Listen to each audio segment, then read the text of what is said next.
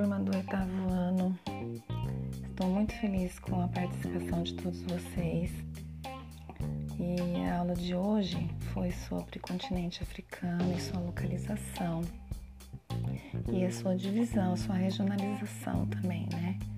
Vocês viram na aula que a África ela pode ser dividida em África do Norte, África Ocidental, Oriental Central e África Meridional ou Sul, né?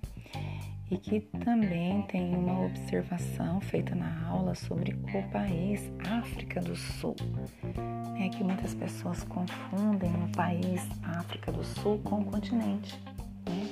Então a gente tem que saber que o, o continente chama-se África e dentro desse continente existe um país chamado África do Sul, que fica no extremo sul do continente. Né? E além das divisões,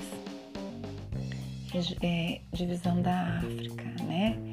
É, observando as suas características geográficas, nós temos também a divisão política, social e econômica, que divide-se em África saariana e subsaariana, né? E vocês viram também lá dentro desta sobre a cartografia temática, que eu achei muito interessante. Eu vou passar para vocês uma atividade na terça-feira que vem pelo Google Forms.